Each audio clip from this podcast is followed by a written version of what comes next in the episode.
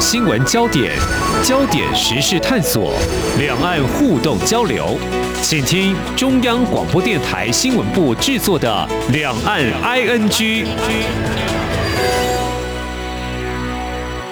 听众朋友，你好，我是黄丽杰，欢迎收听三十分钟两岸 ING。刚迈入新的一年，回顾过去一年台海情势变化，引发国际社会的关注。而今年两岸关系是更趋于紧张或和缓呢？双方领导人在新年都发表了谈话，同时随着中国大陆国家主席习近平将展开第三任期，相关的人事安排也陆续就位。我们在今天聚焦，向新任国台办主任宋涛呢，也在日前发表了一篇文章，对台工作多所琢磨，呃，不脱再提九二共识、一国两制等等这些主张立场，而未来对台工作是不是可能会出现调整呢？由于台湾明年一月预计会举行总统大选，是不是会有所牵动呢？我们在今天邀请台湾师范大学东亚学系副教授邵轩磊来观察探讨，非常欢迎邵副教授，你好。好，主持人好，各位听众大家好。好，那么习近平呢是在去年的十二月三十一号晚上七点，他发表例行的新年谈话，而我们的蔡英文总统是在一月一号发表新年谈话，并且在媒体的提问之下，对习近平的谈话内容也有所回应跟表态。我们就先从习近平的谈话内容来观察。那么在全篇大约粗算了大概一千五百字的内容当中，即使是在一千七百多字，但是这有加上这个标点符号，简单扣除一千多字哦。主要谈中国大陆的经济、内政、对外关系。那么对两岸关系呢，这个部分呢，只有短短三十三个字。嗯，习近平是指出，海峡两岸一家亲，衷心希望两岸同胞相向而行，携手并进，共创中华民族绵长福祉。好，两岸一家亲。这五个字的意涵是等同于统一吗？他没有提到统一。在台湾最近这几天，外界在观察，为什么没有提两岸统一呢？或所谓的促统这种字眼，当然是台湾这方面比较想知道的哦。这个部分的话，副教授，您会怎么样来观察呢？好，主持人其实也点出了相当重要的一些要点哦，我就来稍微讲一下我的浅见哦。首先，习近平他的新年谈话，其实正如主持人刚才说的哦，他是一个主要是面对国内的一个谈话。换言之呢，他的听众呢，主要是在大陆地区的这个人民哦，所以他谈两岸的部分哦，当然相对的少。我认为他表现出来的迹象哦，是比较少可以足供分析的哦。至于说他没有特别提到统一这两个字。当然，跟去年是相差甚大了。去年甚至说到完全统一哦，用了非常重的字眼，那引起我们学界的热议哦。然后这次用了相对和缓的字眼哦。不过整体而言，只有数十个字来描述两岸关系哦，并无法支撑太多的推论，得到一些说呀，这样就是和缓啦，或者说这样就是它改变啦这个状态这样。嗯，所以习近平的提法呢，我们。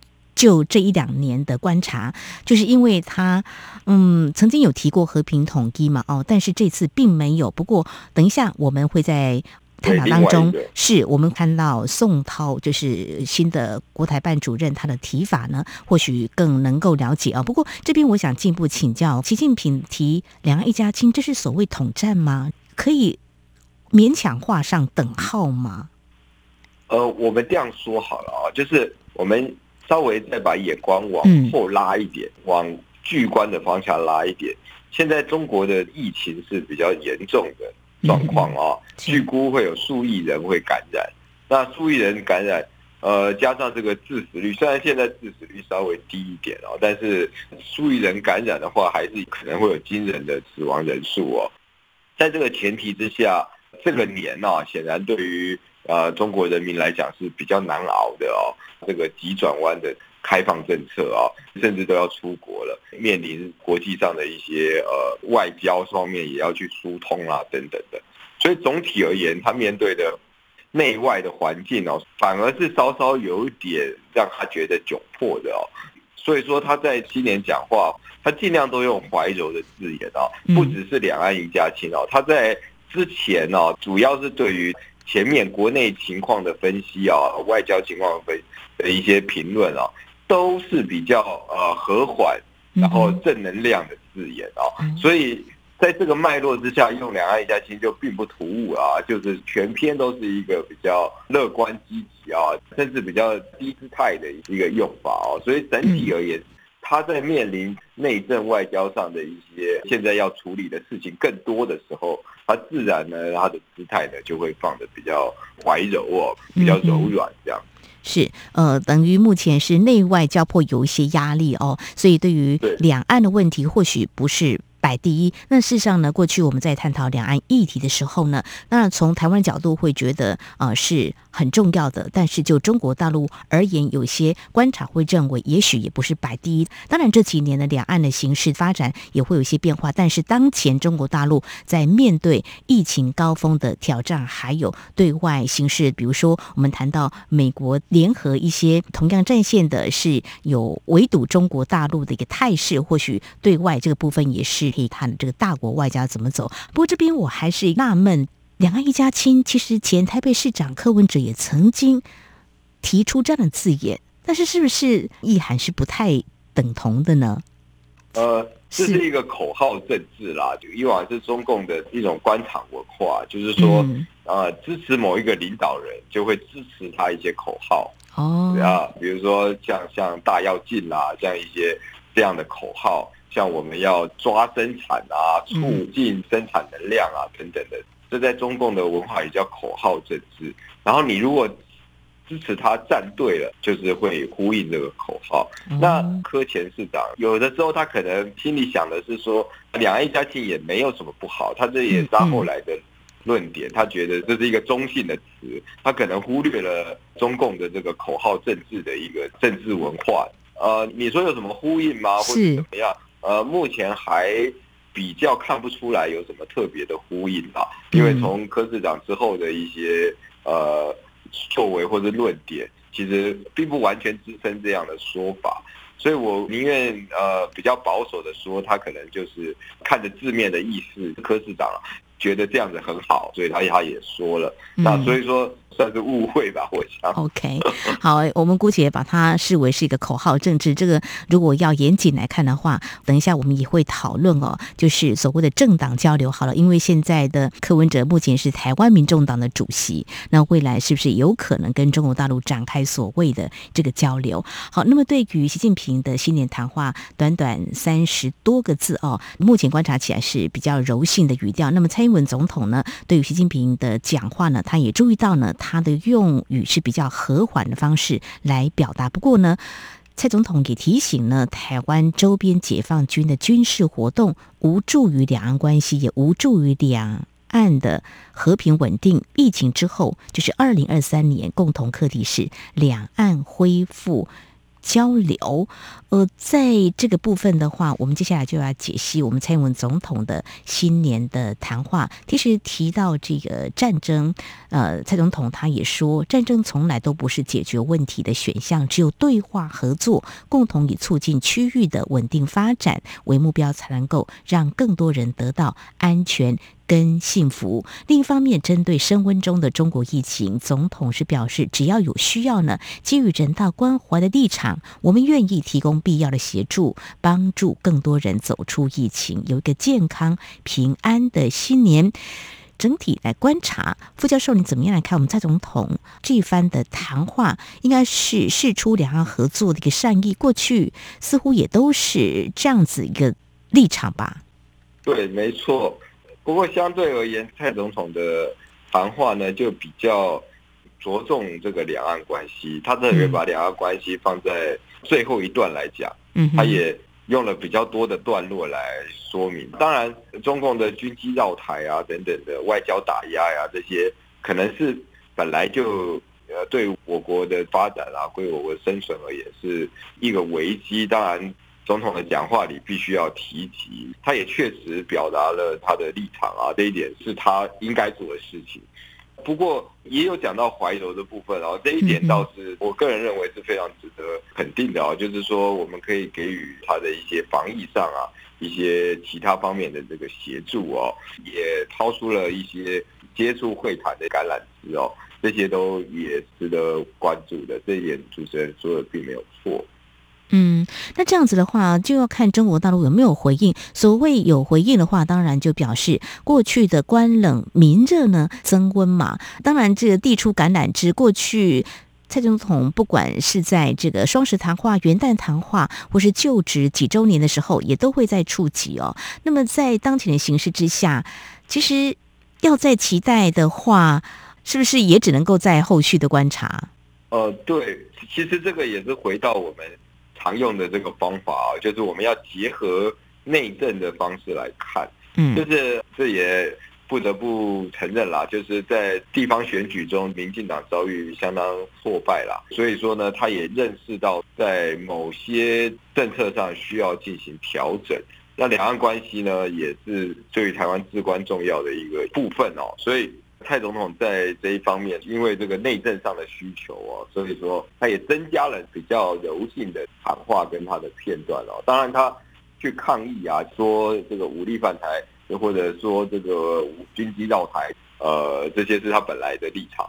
不过，他也着重了怀柔的部分哦，若干程度也是因应这个选举结果的反应。这后续要拉长来看，就是预计明年的一月会进行总统大选。那最近在台湾也讨论很多的所谓抗中保台或是和平保台呢这样的议题引起的讨论，在政坛上哦，这个在稍后节目当中我们再来谈这个部分。只是我们刚刚提到，到我们有递出橄榄枝，就是在防疫啊这个部分呢，总统是说。说如果有需要的话呢，事实上我们是可以提供必要的协助的啊。但是呢，我们看像德国还有美国呢，也跟中国大陆提出，如果有需要疫苗，这两个国家呢会来提供。但是中国大陆也没有这个善意的回应。我想这也是相关的议题上，我们可以来观察中国大陆在面对这一波疫情，外界认为是比较严峻，所谓的疫情海啸，那么中国大陆所采取的因应的做法哦。稍后节目。后半阶段，我们再继续请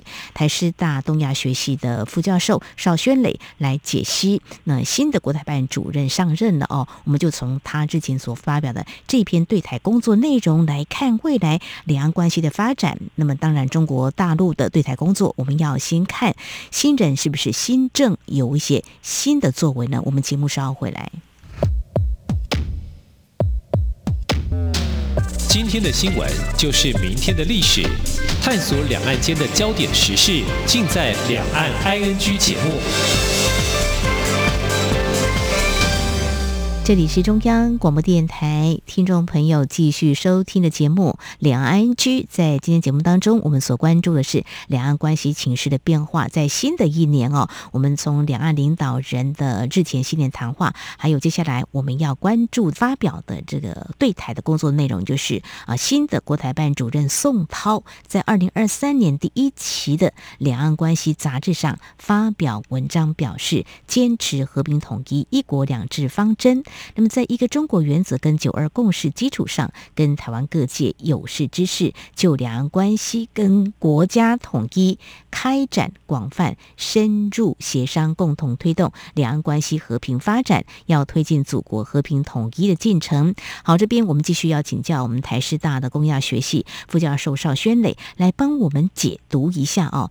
从这番话看起来，我是呃粗浅看来，中国大陆对台政策立场。应该是不变的啊，但是呢，是不是有改变了某些提法，还是没有？就说，特别是我觉得用一个字眼“有识之士”，好像跟过去不太一样。过去是说，只要你认同九二共识啊，或支持九二共识呢，就可以跟你展开协商。这个部分的话，副教授您会怎么样来观察啊、他这番的这个用词呢，跟整个内容呢？好，这个关于宋涛。新的这个国台办主任，然后他是一个非常特殊的人物哈，呃，他特殊在哪里呢？主持人要不要猜猜看他几岁？我们从这个问题来。他应该有一些资历了，其实我觉得蛮有意思的哦。呃，就是在台湾媒体所披露的有他的这照片可以看，看起来是有一些历练的哦，应该也有大概五六十岁吧。好，猜错。来比较健康年轻哦。嗯，其实他已经六十七岁了。哦，那驻颜有术。六十七岁是一个非常不寻常的惯例啊，因为一一般来说呢，这样的人已经是呃退休的年龄了。是。哦，然后退休的年龄又被请出来啊，呃，担任这个两岸关系的重要职位啊，那显然是有一些非常特殊的。我觉得就从年纪来判断啊，就可以知道这个人显然是一个被青睐的啊，特别委以重任的这个角色啊。那再来呢，就是他是一个外交体系培养的人，他在外交的生涯中。曾经驻一些国家当大使啊，不过更重要的是，他曾经在很多的国际场合哦，担任习近平的特使，参加一些国际会议哦。所以当大使可能是蛮多外交部官员的一个重要资历哦。不过当特使啊，尤其是当习近平的特使，可能就是更 special 了，更特别了，对不对？几乎是快成为分身的，哈哈。某种情况之下。至少在那个会议中，或是那个国际场合中，蛮能够传达习近平的意志。嗯哼，对的，对的。所以说，他来担任国台办的掌舵的人啊，就自然而然，他也被期待哦，是来贯彻习近平的这个意志啊。所以从这两点结合看起来，从我刚才说的，他的年纪啊。还有特别被请出来，他也啊多次担任过习近平的特使，这两点综合看起来哦，他来做国台办主任哦，显然也是延续啊，也是作为习其他对台工作小组的这个意志的一个延续啊，这一点几乎是可以合理的推断出来。是习近平目前是对台工作小组的组长嘛，对不对？那如果我们再从去年十一月，我们在观察中共二十大的时候，呃，在看到就是常委啊入场几个委员，几乎推断起来都是他的亲信。那目前看就是要找出一个信赖的人，这一点也是没有改变，就是任用他所信赖的人，能够传达他的一些想法跟意志的人，可以这样来解读。对，没错。主持人刚才提到，他还是贯彻以往的这个方针，所以刚才习近平。他说他他说是两岸一家亲，他不说和平统一一国两制，但是他用宋涛的嘴巴说出来。宋涛的第一篇的这个是也算是一个讲话吧，他就提到了坚持和平统一一国两制啊，坚持一中原则跟这个九二共识啊等等的这些，当然都是一贯的立场了，也是属于我们觉得比较强硬的立场。所以说，习近平即使他没有。在新年讲话里说，是为了贯彻他原来呃比较怀柔的基调，比较柔情的喊话。但是呢，宋涛呢就是实际执行呢，就是代表另外一面，代表他们的底线啦，代表他们不可动摇的那一部分。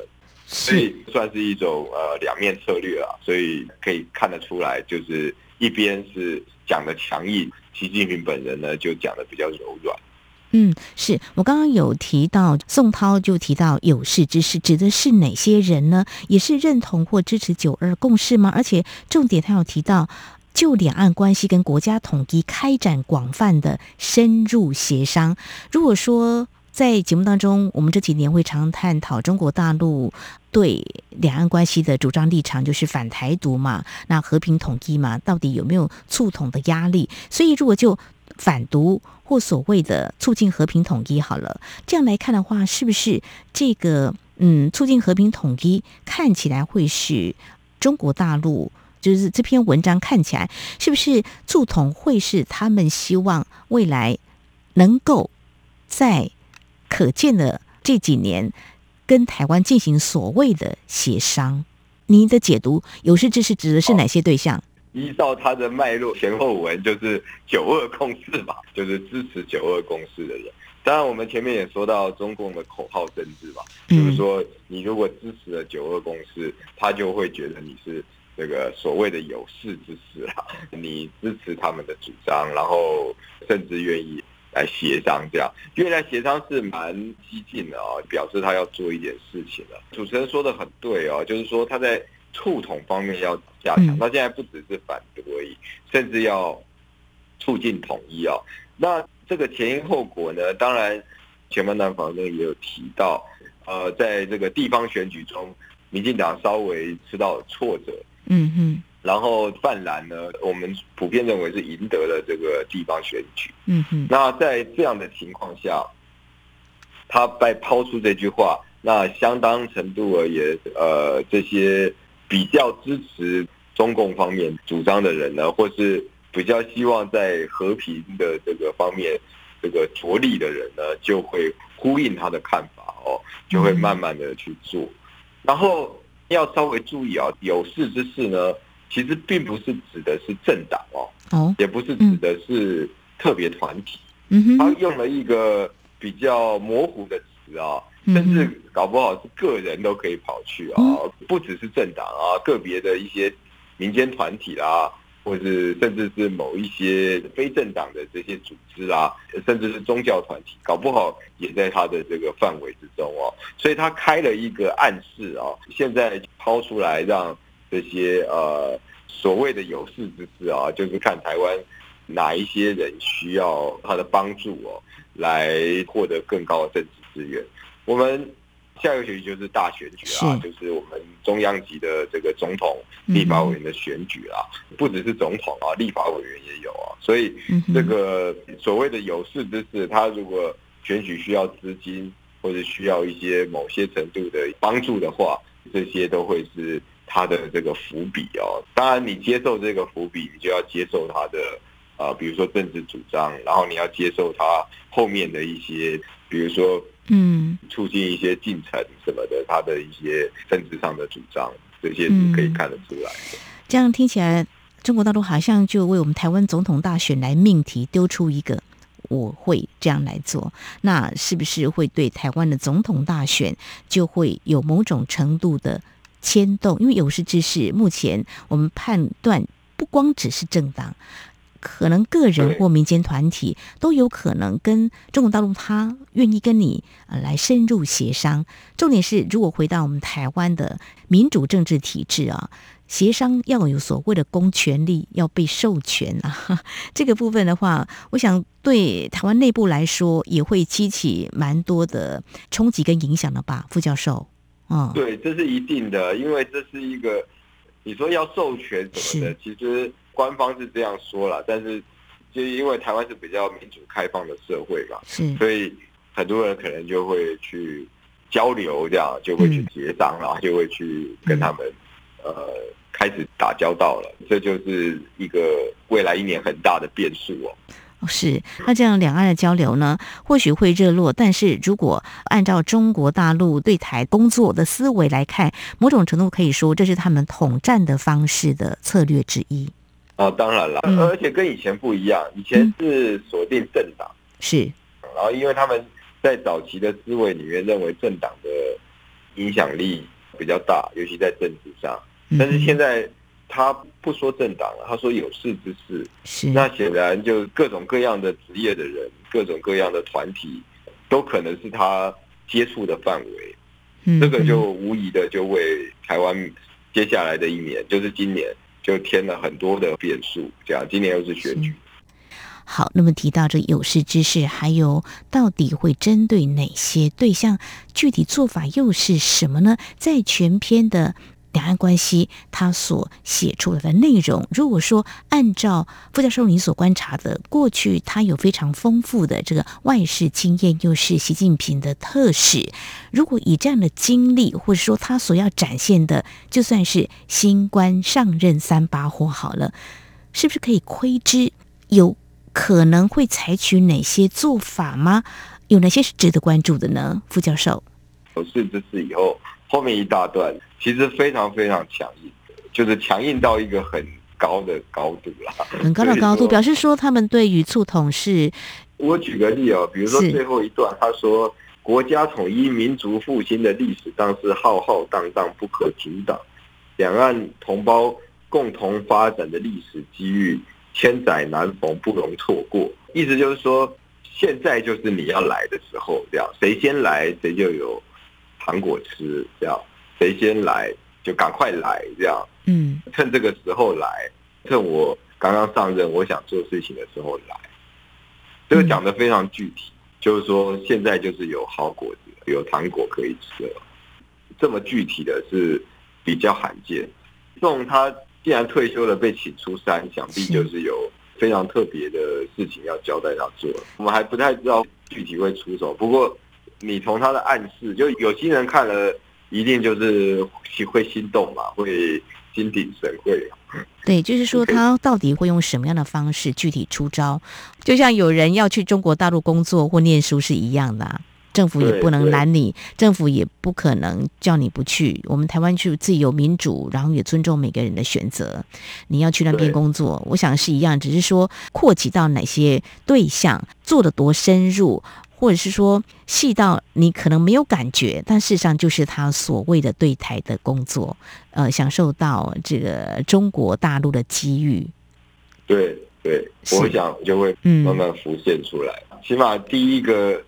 新官上任三把火，他一上任就抛出了这么重的字啊，叫有事之士。其实我们圈子里看了就会觉得说，哇，怎么这么赤裸这样，这么敢讲，这么的很有自信，认为，而且还用有识之士，好。两岸关系，如果说能够健康有序的发展跟互动交流，增进了解是好事。但是中国大陆也许他有一些目的跟想法，那么台湾所坚持的呃所谓的主权，在这个交流过程当中，一有啊一些干扰因素的话。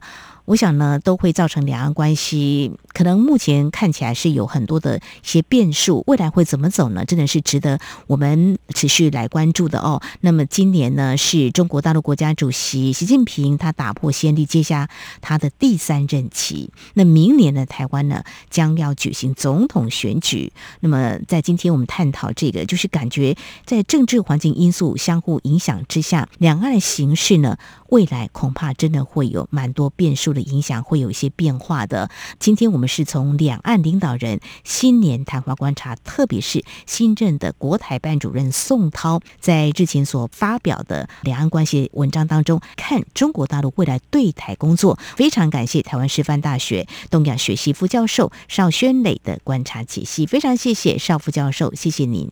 谢谢主持人，谢谢各位听众。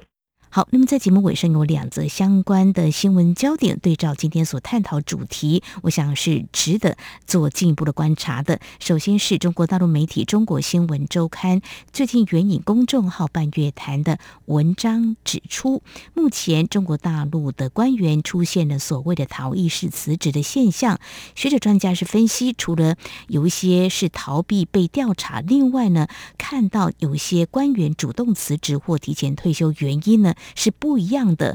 这恐怕隐藏了严重的有一些性格跟能力的问题。美国自由亚洲电台在四号就报道了普林斯顿中国学社执行主席陈奎德，他观察在习近平当政之下，有很多有能力的官员都有一种躺平的心态，这是一种导致逃逸式辞职的原因之一。他进一步指出，习近平因为把权力集于一身，很多事情都不愿意听取专家或官员的不同。意见让那些觉得还可以做一些事情的官员感到心灰意冷，大大削弱了官场的向心力，使得这个系统不大能够运作。而《北京之春》杂志荣誉主编胡平则表示呢，最主要就是在习近平定于一尊的控制之下。各级地方官员无从发挥自己的主动性，因为给他们留的空间非常狭小。而官员政治是否忠诚，又置于首位。好，另外一个谈到习近平在防疫的另外一个压力，就在中国疫情蔓延进入重症高峰之际，中宣部最近通知，要求各媒体要认真开展新春走基层的。活动全面反映统筹防疫跟经济社会发展的积极成效，营造喜庆安康的吉日氛围。所以后续呢，我们可以观察在中国大陆媒体的报道，是不是会透过记者全面来反映这一波抗疫的动人的故事呢？好，那么这是今天两岸局节目内容，非常感谢听众朋友您的收听，黄丽杰祝福您，我们下次同时间空中再会。